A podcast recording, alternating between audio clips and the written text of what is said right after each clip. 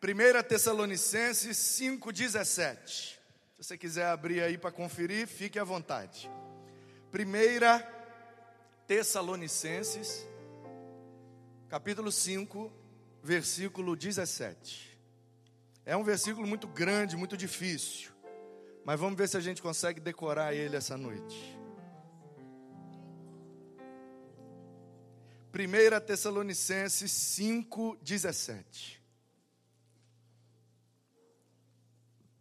Diz assim: orai sem cessar. Orai sem cessar. Pode assentar. Eu traduziria esse versículo da seguinte maneira: Não pare de orar. Como que eu vou ter uma família restituída, restaurada, revitalizada para a glória de Deus, orando sem cessar. Não pare de orar. Nós vivemos num tempo muito corrido, vários afazeres, vários compromissos, trabalho, escola, igreja, vai para cá, vai para lá, trânsito, problema. E às vezes o tempo passa e a gente não ora. Não nos lembramos de orar com qualidade e também com quantidade. Porque a rotina vai engolindo a gente e às vezes a gente assusta. Passou a semana e a gente só vem orar quando está aqui. A gente acha às vezes que orar é perder tempo. Está tão corrido, eu preciso resolver logo, eu tenho que fazer alguma coisa. Para que orar? Vou perder tempo, é melhor eu já sair fazendo alguma coisa, tomar alguma atitude. Vou orar para quê? Eu sou tão novo, tão jovem, sou adolescente. Para que orar? Porque orar é ganhar tempo. Porque quando eu faço, é o meu braço que se cansa. Mas quando eu oro, é o braço do Senhor que se estende ao meu favor. Maldito homem que confia no homem e faz do seu braço a sua força. Alguns anos atrás, quase 200 anos atrás, havia na Inglaterra um pastor. O nome dele é Charles. Charles Haydon Spurgeon. Spurgeon converteu com 16 anos. Pregou a primeira vez com 17. Com 21 foi consagrado ao ministério. Com 26 foi para a capital e assumiu a igreja metropolitana do Tabernáculo em Londres, que apesar do nome, era uma igreja batista. Aleluia. Spurgeon chegou naquela igreja e ela tinha cerca de 300 membros. Um menino do interior, um jovem inexperiente, se aventurando no ministério na capital da Inglaterra. Spurgeon morreu com 52 anos, novo, sempre com a saúde muito debilitada. Quando Spurgeon morreu, aquela igreja tinha cerca de 30 mil membros. Spurgeon batizou 19.842 pessoas. E ele é considerado o príncipe dos pregadores, já que o rei, sabemos quem é. Spurgeon teve um ministério no púlpito muito abençoado. As pessoas saíam de longe, de outros continentes, e iam à Inglaterra para ouvir Spurgeon pregar. E eu achava que o segredo do Spurgeon era o púlpito, era a pregação, era a sua homilética. E eu estudando a vida dele, descobri um livrinho de uma série de livros lançados no Brasil pela editora Vida, com o nome de Liderança Espiritual. E aí pegaram alguns nomes da história da igreja para pegar exemplos de como liderar espiritualmente um povo. Tem John Wesley, Dwight Lyman Moody, e um deles é Liderança Espiritual segundo Spurgeon. E eu abri aquele livro na expectativa. Obrigado, meu irmão. Você está querendo galardão, né? E você não está querendo pouco, não, né? Porque você trouxe logo foi uns três copos. Carlinha, como é que é o nome do senhor? O senhor é o marido da benção ali? Da maestra, regente do coral? Abençoada de Deus. Você está. Sortudo, né? Sortudo não, abençoado. Jesus é maravilhoso. Carlinha, bota aqui para ele, peraí. Como é que é o nome mesmo do senhor? Cláudio. Cláudio. O pastor é Carlos. Vou fazer um rap com você, não, fica tranquilo. Que isso, rapaz. Não confunda alhos com bugalhos, jamais vou chamar o seu cabelo de grisalho. Fica tranquilo. Bota aqui para mim, Carlinha, Mateus 10, 42. Mateus 10, 42. Olha ali, Cláudio. Olha ali, ó. Vai aparecer, o pessoal vai ler. Um, dois, três e. Qualquer que. Tiver dado só que seja um copo de água fria. Glória a Deus. Já fui abençoado. Que maravilha. Amém. Viu aí? Deus.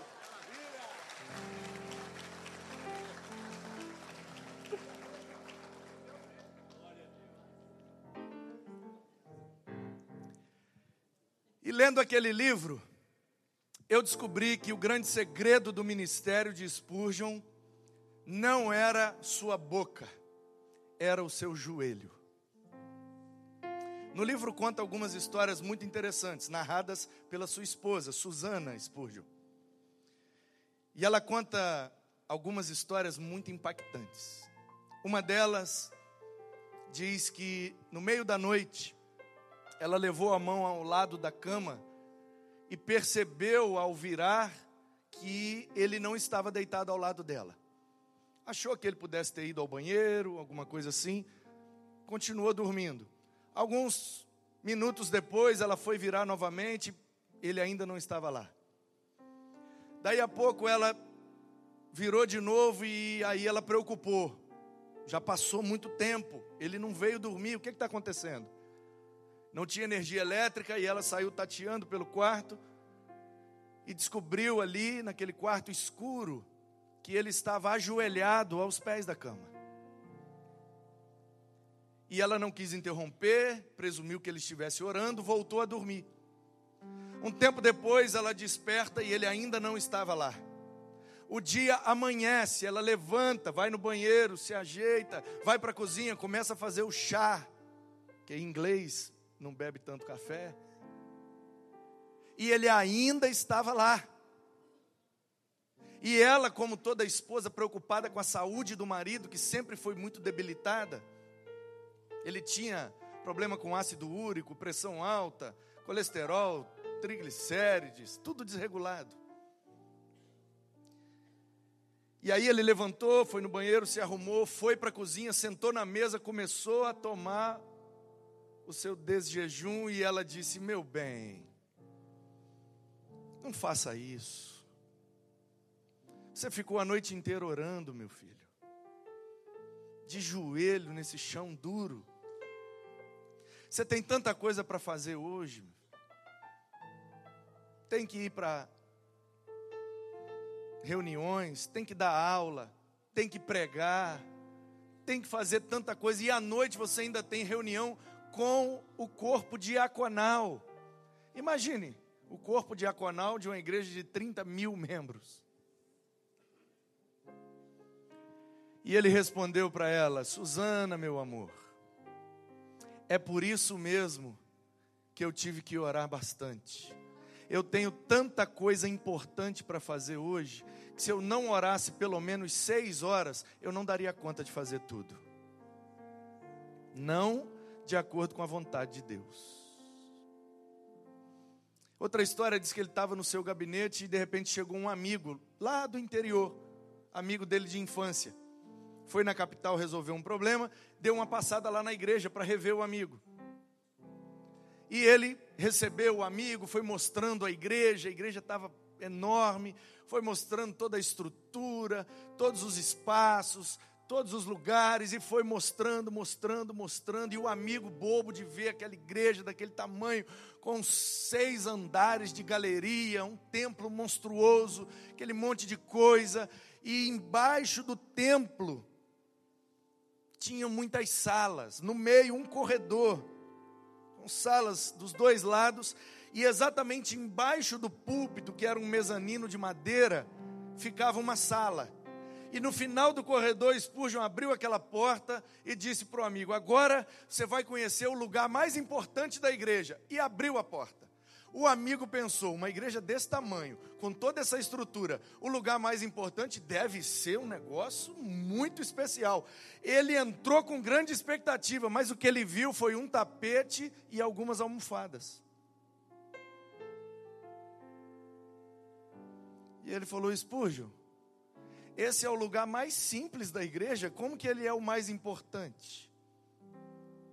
E o Spurgeon disse: é a sala de oração.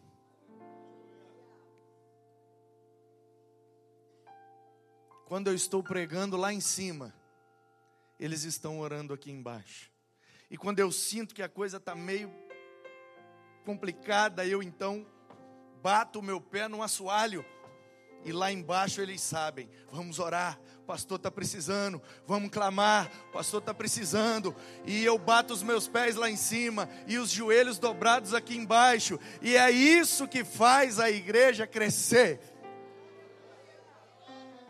Porque assim como um grande navio só se movimenta se houver lenha queimando lá embaixo, aquele grande navio lá em cima só se movimenta se tiver lenha queimando aqui embaixo.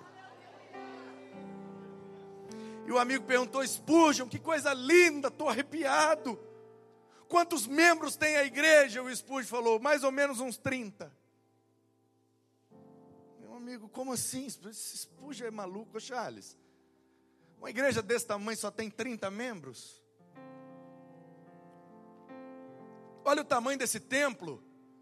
Aí ele, ah, não, lá em cima frequenta muita gente mas eu só considero membro quem frequenta aqui embaixo.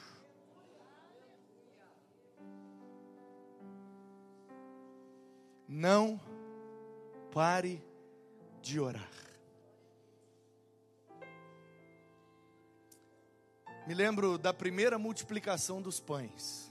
Carlinha, Mateus 14, 19. Você conhece a história. Jesus estava pregando, o culto se estendeu, os discípulos chegaram e falaram: Senhor, já está tarde, vão mandar esse povo embora, porque daqui a pouco eles vão querer comer e a gente não tem nada para dar para eles. Aí Jesus disse: Mas vê aí o que, que eles têm para comer. Senhor, é muita gente. Por alto aqui, o IBGE já falou com a gente, que é cerca de 5 mil homens, fora mulheres e crianças. Então vê aí o que, é que eles têm. E os discípulos, bom, vamos ver. E aí acharam um adolescente. Tinha que ser, né? O lanchinho dele era cinco pães e dois peixes de sobremesa. Fase de crescimento é um problema. O menino foi para o culto, levou o lanche e falou: Vai que demora, né?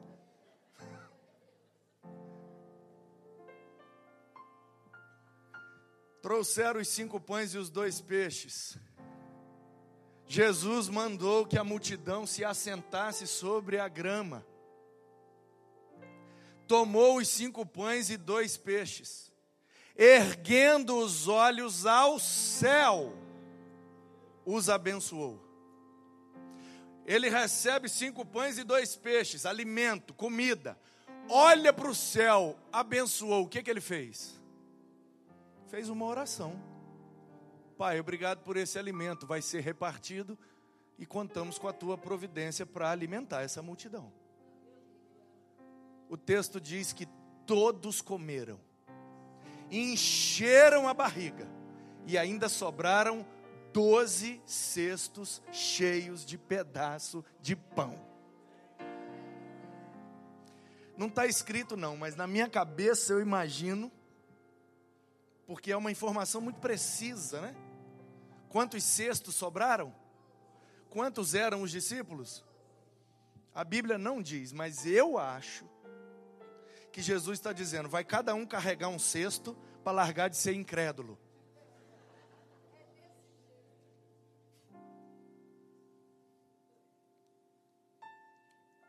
Não pare de orar, ainda que você tenha pouco, porque o nosso Deus é um Deus de multiplicação. Ele está disposto a multiplicar tudo que nós estamos dispostos a dividir. Ai, pastor, eu tenho tão pouco, pouco recurso, pouco conhecimento, pouca amizade, pouca influência. Eu tenho pouco, pastor. Não pare de orar. Pega o pouco que você tem e dá nas mãos de Jesus, e o milagre da multiplicação vai chegar na sua vida. Não pare de orar. Ainda que você tenha, ah, pastor, não, mas não, peraí, pastor, muito linda a mensagem, maravilhosa mas o senhor não conhece minha vida. Não, eu não tenho pouco, eu tenho menos que pouco. Ok, então você tem quase nada. Não pare de orar. 1 Reis capítulo 18. Carlinha. 1 Reis 18, bota para nós aí o 39. 39, 40. Por aí.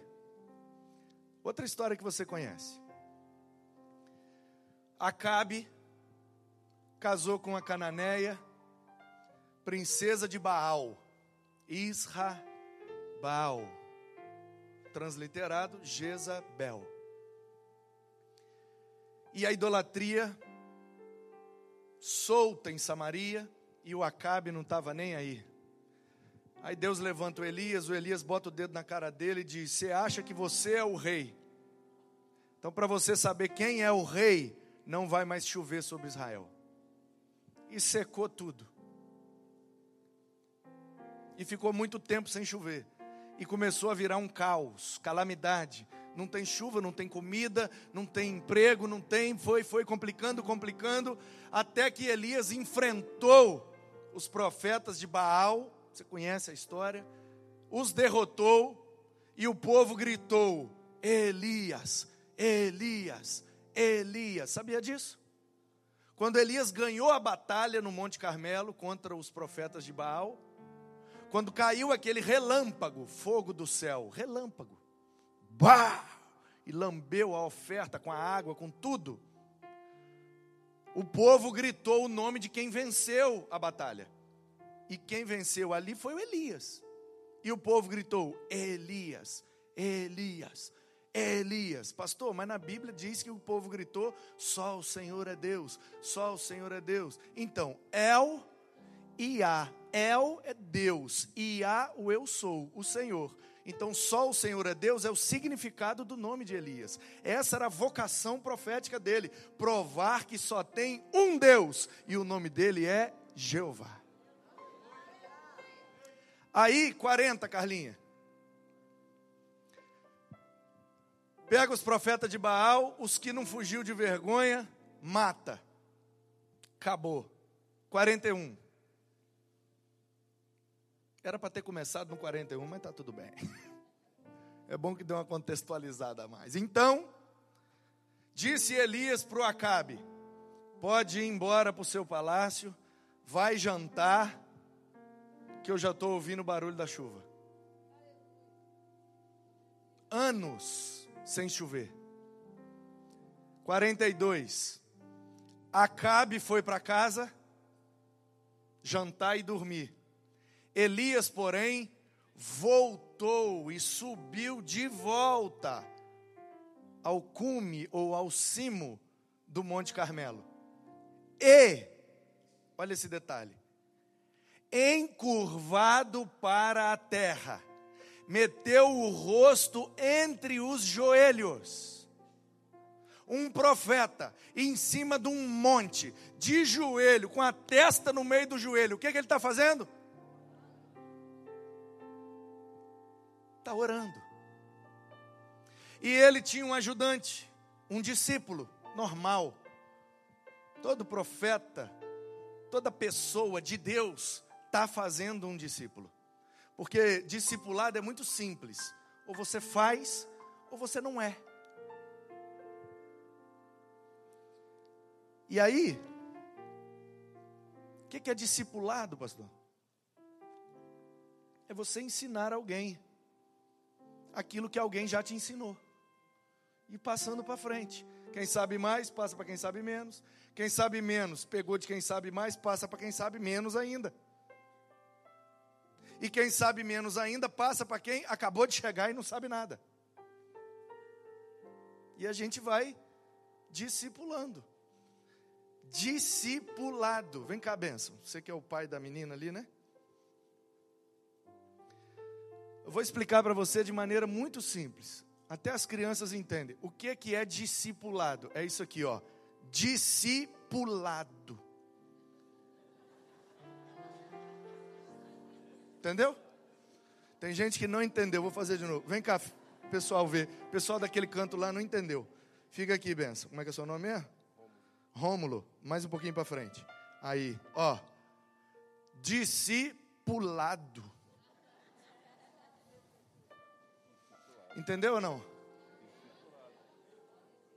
Quem sabe mais, para quem sabe menos, para quem sabe menos, e a gente vai descendo para o lado e vai discipulando todas as pessoas.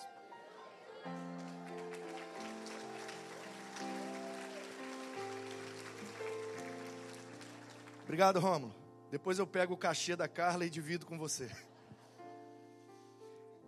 A Bíblia diz que Elias pediu para o menino: Vai lá, meu filho, vê se já está vindo a chuva. De cima do Monte Carmelo dá para ver em direção ao mar, que é de onde vem a chuva. E o céu estava limpinho. E a gente sabe, não tem como chover sem nuvem. E aí o menino vai e volta, vai e volta. O texto diz que seis vezes céu limpinho. Na sétima vez o menino disse: Elias, quase nada. Como assim, meu filho? Quase nada. Não, é porque é uma pequena nuvem. Qual o tamanho da nuvem? 50 metros? Não, da palma da minha mão. É uma nuvem desse tamanho aqui, ó. O texto diz que o Elias levantou, virou para o menino e disse: Meu filho, corre. Mas profeta é quase nada, é uma nuvenzinha de nada. Meu filho, corre. Ah, pastor, eu tenho menos que pouco, eu tenho quase nada.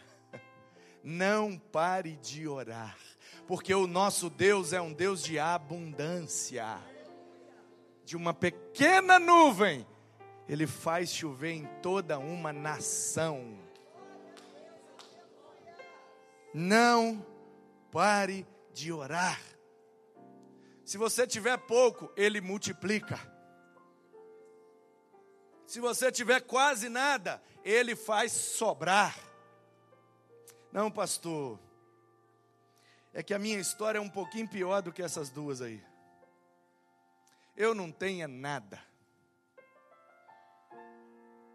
Quem dera eu tivesse pouco, quem dera eu tivesse ao menos uma pequena nuvem para olhar. Pastor, eu não tenho nada. Nada de dinheiro, nada de esperança, nada de estudo, nada de expectativa, nada, nada. Acabou, acabou, não tem nada.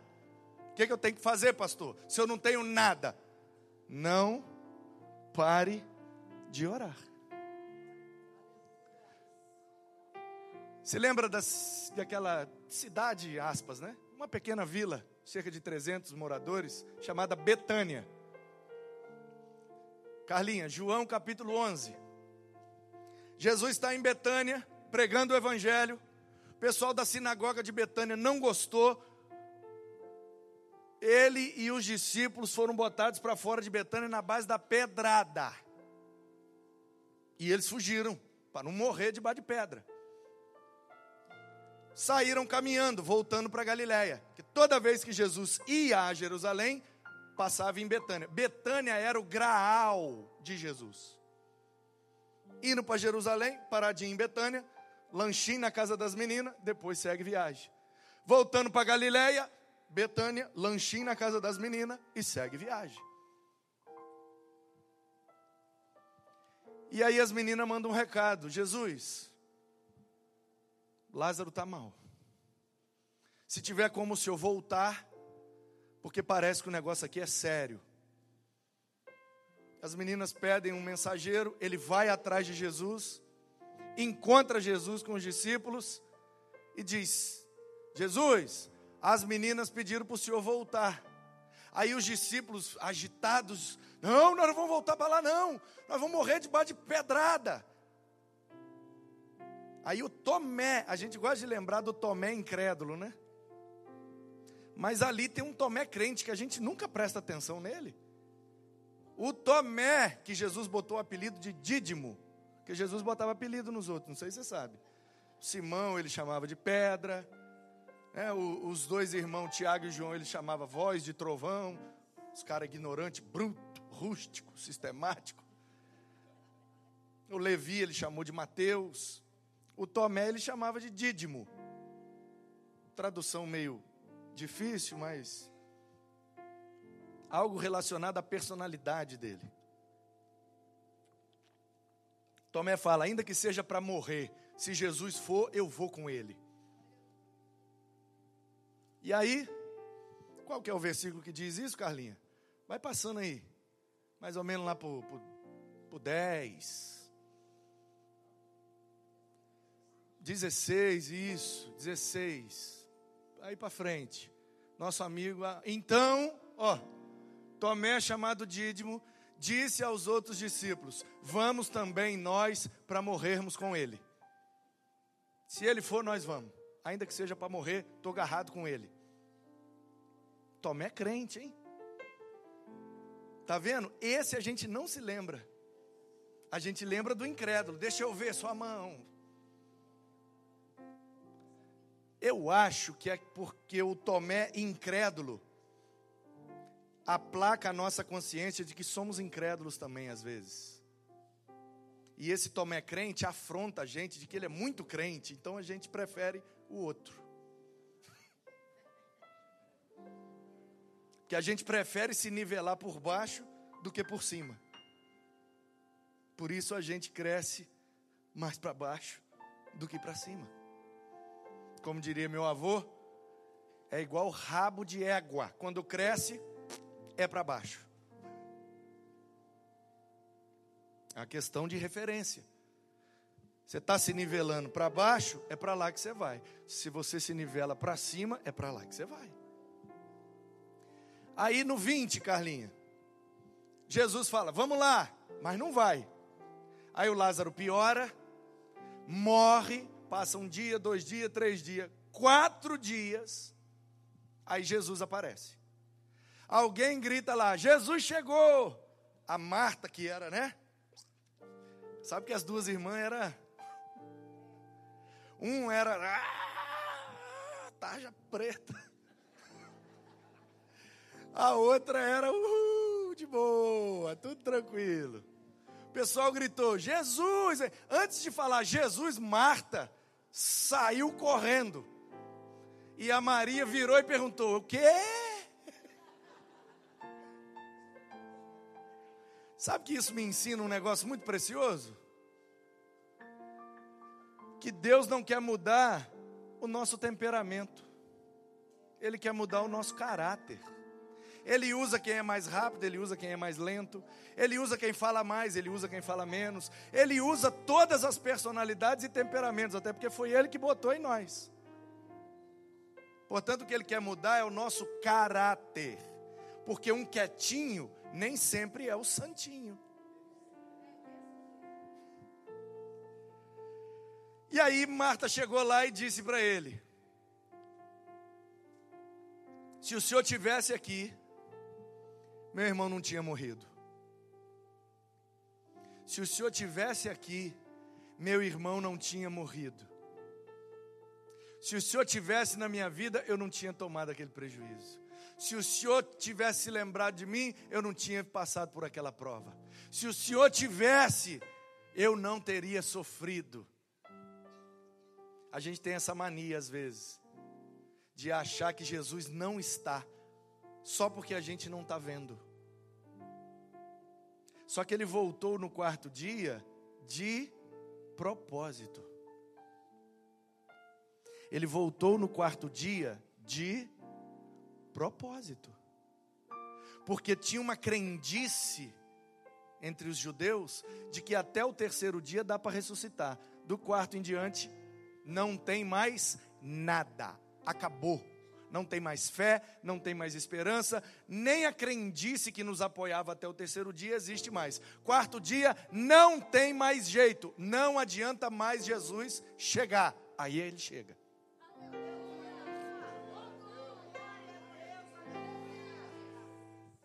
Quando Marta acha que está colocando Jesus na parede, se eu tivesse aqui, meu irmão não tinha morrido. Ela dá aquele estalo e fala: Não, não, não, não, eu não posso fazer isso com Jesus, eu sou crente. Se o senhor tivesse, ele não tinha morrido, mas. Que Jesus já estava preparando o cajado, aí ela, não, peraí. Mas eu sei, mesmo agora, no quarto dia, tudo quanto pedires ao Pai, Ele pode conceder. Aí Jesus vira para ela e diz: então, bora para o cemitério. Bora para o cemitério. 39, Carlinha. Chegaram no cemitério. Ali Jesus, Lázaro está lá dentro. Enfaixamos ele, jogamos bastante perfume, botamos dentro daquele buraco e tampamos com a pedra. É ali que ele está. Aí Jesus, ah, é ali? É, então tira a pedra. Não, Senhor, eu acho que o Senhor não entendeu. Ele está morto. Tira a pedra. Não, senhor, eu acho que o senhor não ouviu bem. A, a poeira da estrada deve ter entupido seu ouvido. Quatro dias. Quatro dias. O senhor entendeu que é quatro dias? Não tem mais jeito.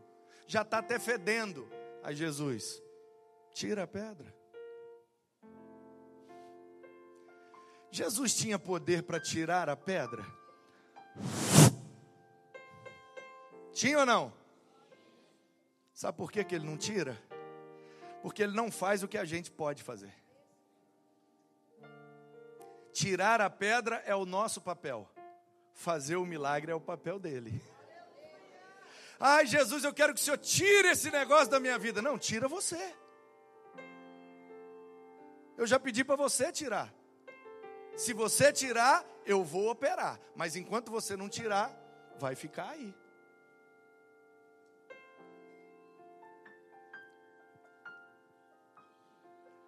Marta, você crê? Creio, Jesus. Então você vai ver a glória de Deus. Está preparada para ver a glória de Deus, a Marta? Claro, Senhor, eu creio.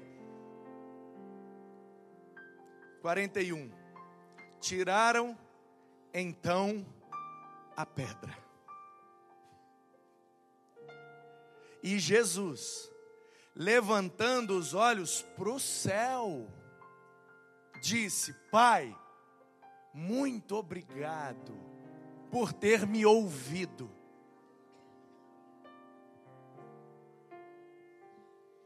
Confira comigo no replay. Jesus entrando em Betânia, Marta desesperada. Se o senhor tivesse aqui, meu irmão não tinha morrido. Mas eu creio que se o senhor pedir ao Pai, ele concede. Corta, vamos para o cemitério. Tiraram então a pedra. O Lázaro vem lá de dentro, hum, vivo, pulando. Jesus olha para o céu e fala: Pai, obrigado por ter me ouvido. O que é que Jesus fez no caminho? Uma oração. Pai, ressuscita meu amigo, para que em Betânia creiam que tu me enviaste. 42. Erguendo os olhos ao céu. Pai, graças te dou porque me ouviste. Aliás, tu sempre me ouves, mas fizeste assim, e eu falei assim por causa desse povo de Betânia, porque eles precisam crer que o Senhor me enviou tinha um propósito. Ele não se atrasa, ele age com propósito. Ele age de propósito. Não pare de orar, ainda que você não tenha nada, porque o nosso Deus é o Deus da ressurreição. Ele traz à existência aquilo que nunca existiu. Ele traz à vida aquilo que está morto. Ele vivifica tudo pelo poder da Sua palavra. Não pare de orar. Se você tiver pouco, Ele multiplica. Se tiver quase nada, Ele faz sobrar. E se não tiver nada, Ele ressuscita. Ele restitui para a sua glória. Ele vai restituir para que seja glorificado. Ele vai restaurar para que ele seja glorificado. Ele vai ressuscitar. Porque ele precisa ser glorificado. O meu tempo acabou.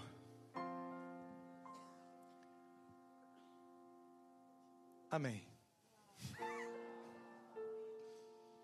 Foi muito rápido, esse, esse negócio aí me empolgou, eu nem percebi. Pastorzão.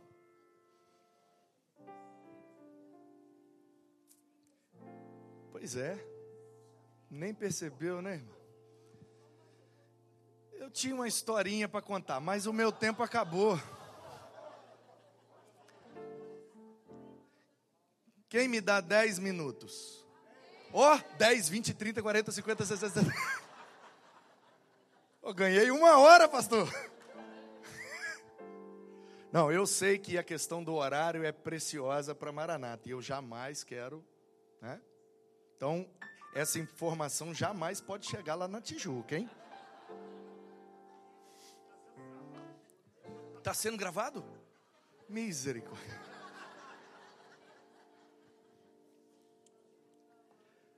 No início do meu ministério, Carlinha, segura, tá? Segura aí. Mas tá tranquilo, né? Mas segura, tá? Segura, mas está no ponto, né? Então segura. No início do meu ministério, eu fui para uma congregação que ninguém queria ir. Num bairro chamado Condados, na cidade de Guarapari, no Espírito Santo anos de congregação e ela não crescia. Não ganhava ninguém, não batizava ninguém, nada. A igreja tomou então a decisão de vamos fechar aquele negócio. Só dá prejuízo, não dá resultado, ninguém converte, nem entra visitante lá. Vamos pegar a congregação, fazer uma obra, transformar numa casa pastoral. Aí a gente pega o pastor, que não era eu, o pastor presidente. Eu era recém-formado, seminarista, recém-formado e vão botar o pastor para morar lá, a gente economiza no aluguel. O pastor disse: gente, mas lá é afastado, rua de terra, complicado, como é que eu vou morar lá? Aí eu falei: eu preciso servir a Deus e abençoar meu pastor. Então vou matar logo essas duas ovelhas com uma cajadada. Eu vou lá para a congregação. Mas, Manu, não tem dinheiro. Eu vou. Mas não tem transporte. Eu vou. Não tem gasolina. Eu vou. Mas não tem nada, mano. Eu, vou. Eu vou porque eu não quero meu pastor morando na rua de barro. Eu, que preciso servir, vou andar na rua de barro para abençoar meu pastor. E quem sabe Deus não me usa lá. Tá bom, mano, nós vamos te dar um ano. Me deram um, um molho de chaves, uma carta em branco para eu escrever o que eu quisesse e fazer. E tchau. Um ano. Se não resolver em um ano, a gente vai chegar lá, vamos fazer a obra e aquilo vai virar casa pastoral. Falei, amém, me dá a chave. E fui seis pessoas, três banquinhos de ripa, uma salinha pequena, uma caixa de marimbondo, uns microfones enferrujados dando choque. E eu pregando, pregando, pregando e uh, parecia que eu estava falando na beira de um abismo, assim, ó. Amém, ei, ei.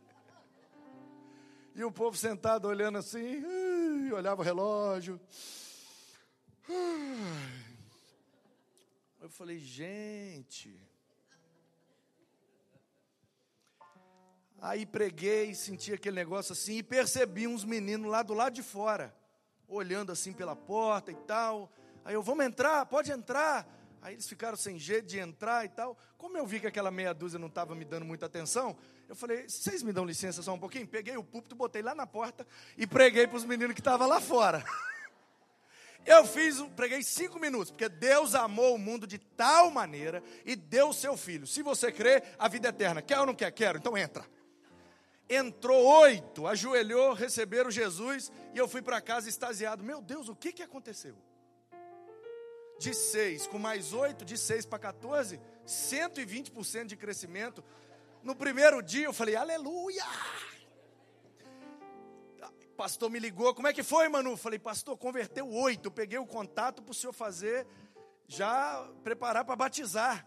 Converteu oito, mano. Não é possível, esse negócio está aberto aí há tantos anos. Ninguém nunca entrou nisso. Eu falei, não, eles não entraram, eu que fui lá. E foi bênção.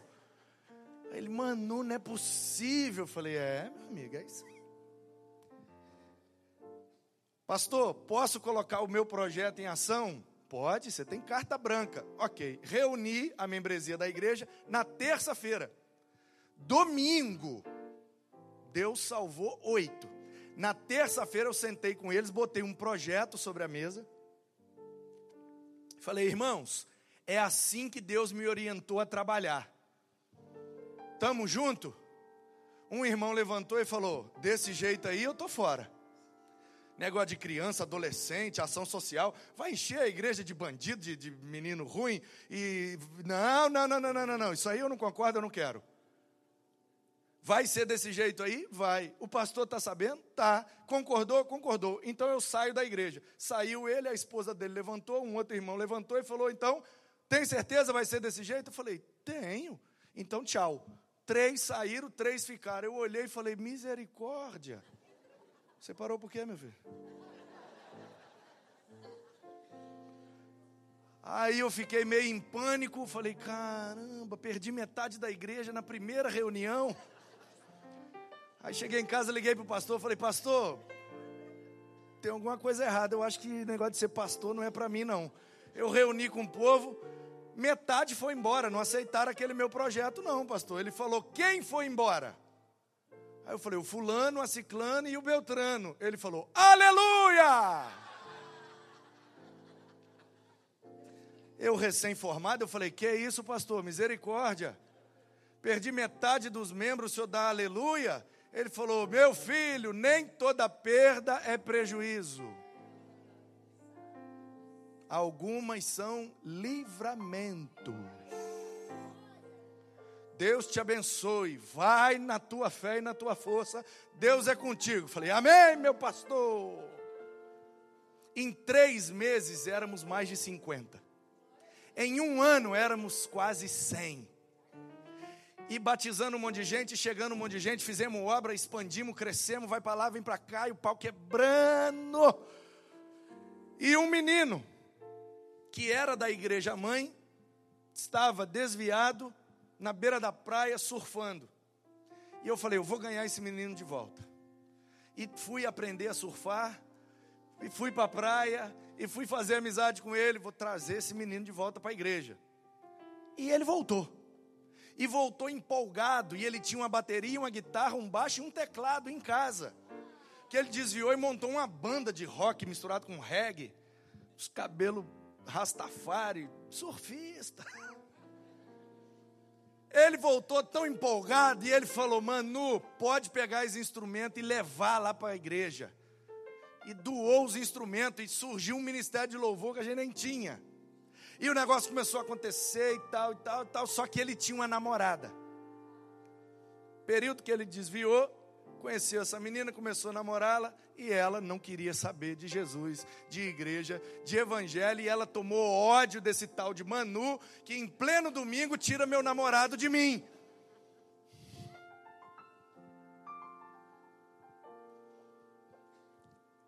E aí um dia, eu estou almoçando, toco o interfone, vou atender a ele. Aí ele, olha só, eu só vim te dar um, uma notícia. Falei, calma aí, rapaz, sobe aqui. Não, não vou subir, não vou subir. Eu desci. O que está acontecendo? Não, eu vim só te avisar que eu estou indo lá na casa dela agora, eu vou terminar com ela.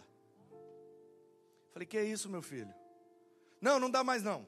Dá mais não. Não quer saber de Jesus, não quer saber de igreja, e já está começando a, a me atrapalhar, e eu quero é Jesus, eu quero igreja eu não vou desviar nunca mais. E se for preciso, eu vou abrir mão dela, eu vou terminar. Para mim, era uma notícia maravilhosa. Só que lá no íntimo, Deus falou comigo: não é para terminar. Falei, Senhor, não entendo. A menina me odeia. A menina odeia a igreja. A menina odeia o evangelho. Não é para terminar? E Deus falou: não. Falei, meu filho, eu não sei porquê, não me pergunte, não é para terminar. Vamos orar primeiro. Ele falou, não, se você quiser orar, ora, eu vou lá e termino. Falei, tá bom. Eu estou precisando de ajuda. Vou lá na igreja agora à tarde, passar ali em Meaípe, na casa do irmão Fulano, e ele vai lá ajudar a gente a instalar uns ventiladores. Vamos lá me ajudar a instalar os ventiladores? Quando a gente voltar de lá, eu te deixo lá e você termina com ela. Rapaz, para com isso, você quer me enrolar? Não, estou precisando de ajuda, vamos lá comigo. É bom que dá uma esfriada na cabeça, a gente pensa melhor. Vamos embora. Entrou no carro, eu fui parei na frente da casa do irmão. Pam, pam, ô oh, pastor, já estou indo. Beleza. Estou lá esperando o irmão. Do lado da casa desse irmão tinha uma igreja. E o que eu vou falar agora, irmãos, não, não é nenhum desrespeito, não é nenhum juízo, nada, nada, nada, nada, nada. Eu sei que vocês não me conhecem, mas eu sou o cara da paz, de boa, eu quero dialogar com todo mundo, eu respeito todo mundo, tem nada disso. Mas é uma igreja, né, que por conta da sua vertente doutrinária e prática, tem o costume de fazer campanhas. E na frente daquela igreja tinha uma faixa esticada assim na rua, escrito: campanha de sete sextas-feiras de Daniel. Campanha de Daniel sextas, sete sexta-feira, forte para quebrar qualquer maldição. Estava na placa. E assim, não é desrespeito nenhum, até porque eu já preguei lá nessa igreja e a pastora lá é bênção. E eu fui brincar, porque afinal de contas, né? Aí eu olhei para a faixa, olhei para ele falei: aí, ó, que, que sua namorada está precisando aí? Uma sete sexta-feira forte dessa aí para quebrar aquela maldição. Aí ele olhou assim e falou: É, velho, e você é pastor, hein? Aí eu falei: Não, não, tô brincando, tô brincando. Fiquei sem graça. O irmão entrou, eu, vamos embora. Botamos ventilador, tudo certo. Valeu, obrigado. Entramos no carro e voltamos parei, o irmão desceu, valeu, meu querido, muito obrigado. Deus te pague, porque a congregação não tem como pagar, nem eu. Vai na benção, valeu, tamo junto. Aí eu olhei a faixa. Aí eu olhei para ele, olhei para a faixa, olhei para ele e falou: Ó. Oh. Aí eu falei: sem zoeira agora. Sem zoeira. Vamos fazer uma campanha, nós dois nós dois vamos orar sete sextas-feiras pela vida dela. Ele falou: Que é isso? Para de zoar. Eu falei: Estou falando sério. eu e você. Sete sextas-feiras nós vamos lá na frente da casa dela, vamos estender as mãos e vamos falar: Jesus, salva ela. Vamos subir um monte que tem do lado da casa dela, vamos estender as mãos para a casa dela e vamos orar: Jesus, salva ela. Sete sexta-feira. No sábado seguinte, da sétima sexta-feira, você vai lá no centro, na Cacau Show, compra a cesta mais cara que tiver, pega um cartão bonito e escreve no cartão: Vamos à igreja amanhã comigo? Nós vamos orar sete sexta-feira. Você vai dar o presente com o convite. Se ela não for na igreja domingo, aí você pode terminar. Aí ele, você está falando sério? Eu falei, sério. Ele, então bate aqui. Eu falei, fechou. Chegou na primeira sexta-feira, fui para lá. Sexta-feira à noite era o ensaio do Ministério de Louvor. Então eu orava com eles, dava uma palavra, eles começavam a ensaiar, eu saía a pé pelo bairro visitando, tal, fazendo relacionamento, evangelizando o povo voltava para a igreja por volta das nove horas, orava com eles, encerrava o ensaio, fechava a igreja e vamos embora.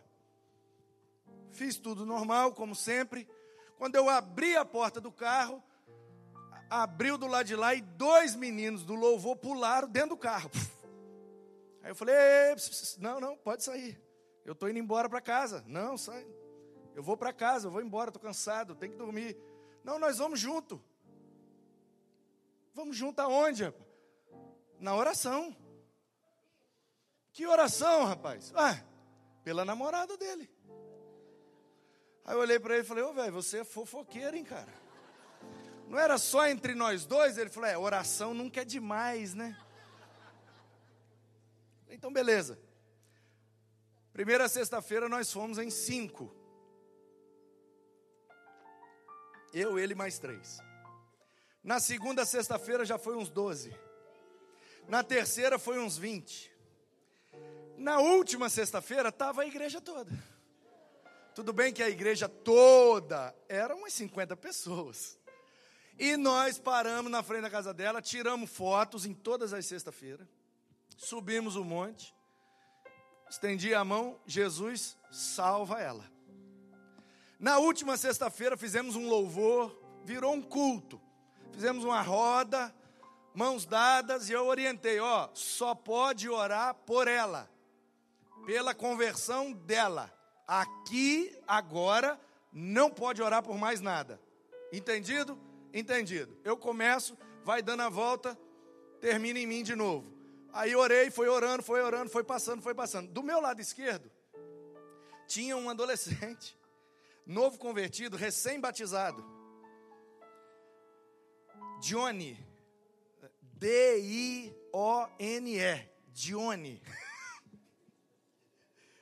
O Johnny, que até hoje é chamado lá na igreja com um apelido carinhoso de Bigula. Bigula. Porque quando ele chegou na igreja, eu, e aí, velho, beleza? Bate aí, você veio com quem? Ah, eu vim com o Mateus. Seja bem-vindo, como é que é seu nome? Johnny. Eu falei, oh, Johnny, Johnny Good tonight.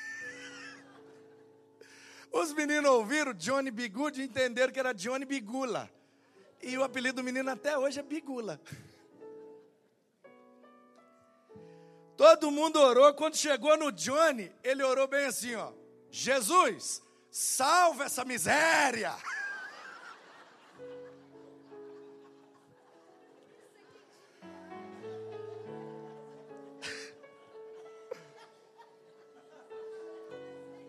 Aí aconteceu exatamente isso. Todo mundo caiu na gargalhada. Vamos embora. Descemos, estendemos as mãos, tiramos a foto, acabou a campanha. No sábado ele foi, comprou a cesta, fez o convite, ela não respondeu. Domingo de manhã ele não foi. Domingo à noite eu estou lá na porta recebendo o pessoal. Daqui a pouco vem subindo uma motinha, chinerai ele olhando para ver se tinha alguém na garupa, e ela, quando ele virou para estacionar, eu vi ela na garupa, falei: "Eita, ela veio! É hoje!" Aí nisso veio chegando um seminarista, que nesse tempo aí a gente já tinha um seminarista e eu estava discipulando ele. Ele ficou lá no meu lugar. Veio chegando o seminarista, um queridíssimo, Franco. E aí, pastorzão, beleza? Beleza, Franco, tamo junto. Ele falou: o senhor deu uma olhada naquele esboço lá que eu te mandei? Falei, que esboço, meu filho? Te mandei no e-mail. Falei, Ih, rapaz, nem olhei o e-mail. Ô, pastorzão, eu tô meio inseguro, queria que o senhor desse uma olhada. Falei, mas esboço de quê? Ele falou, da mensagem de hoje. Eu falei, ai, meu filho, é você que prega hoje, né? Ele falou, é, pastor, por quê? Eu falei, nada não. Aí veio aqui assim, ó, de eu falar, ô oh, meu filho, deixa para domingo que vem, porque hoje eu preciso pregar. Na hora que veio aqui, assim, ó, Jesus falou: Ô, ô, ô, não é você que faz, não, hein? Aí voltou e eu falei: Deus te abençoe, meu filho. Pregue com poder e graça. Mas você sabe como é seminarista, né?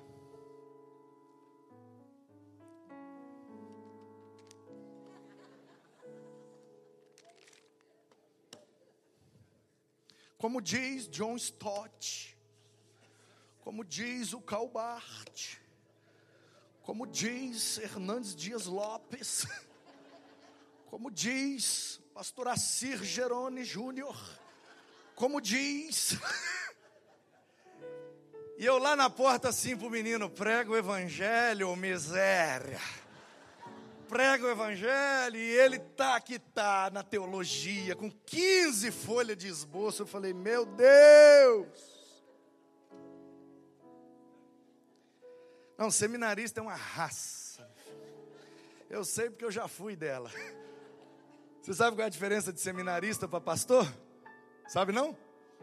O pastor acha que sabe tudo. O seminarista tem certeza.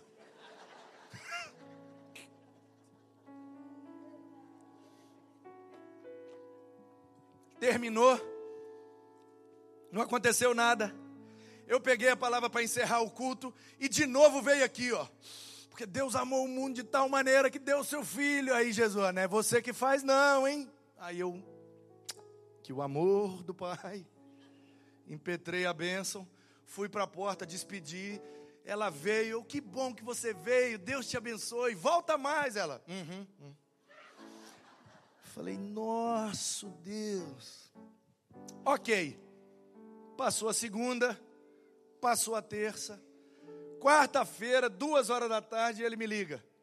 Rapaz, você não sabe o que aconteceu. Eu falei, o que, que foi, meu filho? Ela acabou de me ligar aqui agora, dizendo que está com um aperto no peito, um negócio esquisito, perguntando se era hoje que tinha o culto dos salmos. Que eu estava naquele tempo pregando todos os salmos na quarta-feira. Culto de oração, isso tudo. Cada quarta eu pregava um salmo. Dois anos e quatro meses eu peguei por 150. Ela ouviu nos avisos que na próxima quarta seria o salmo de número, acho que era 85. E ela falou: Ah, eu gosto dos salmos, eu queria ir lá porque eu não estou me sentindo bem. Aí eu falei: Então, meu filho, o que, você está esperando? Pega ela e leva. Mas eu não tenho como ir. Eu falei: Se vira, meu filho, bota nas costas e traz. Ela tem que ir hoje. Eu já tinha preparado a mensagem. Estava tudo pronto no tempo que eu ainda digitava e imprimia.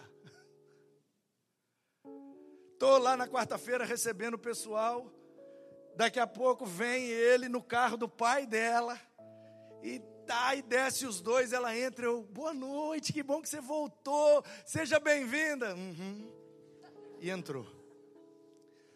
Falei, ah, miséria comecei a pregar, irmãos. E ela sentada bem ali, mais ou menos onde é que está o pai da benção, Rômulo. Você já mudou de lugar, Rômulo? De novo? A igreja cheia assim, ó. E eu fazia só assim, ó. Porque Deus, como diz a palavra, a palavra diz para você. Todo mundo com o olho arregalado. E eu toma e Toma! É hoje o dia da vingança. Toma, miséria! Ai. Ô, gente, eu preguei de um jeito que só você vendo.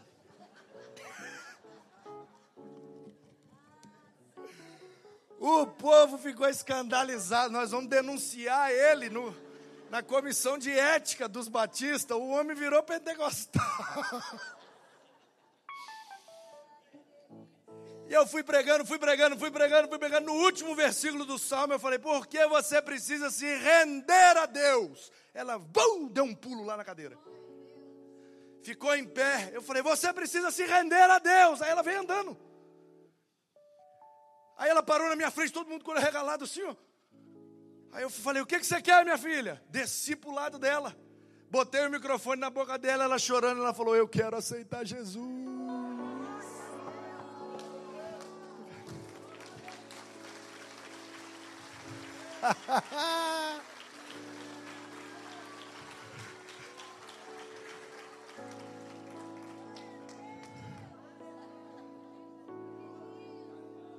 Casaram e já tem um menininho que acabou de fazer um ano mês passado, chamado Noah. Diogo, Daiane e Noah. Uma família que surgiu pelo poder da oração. Glória a Jesus.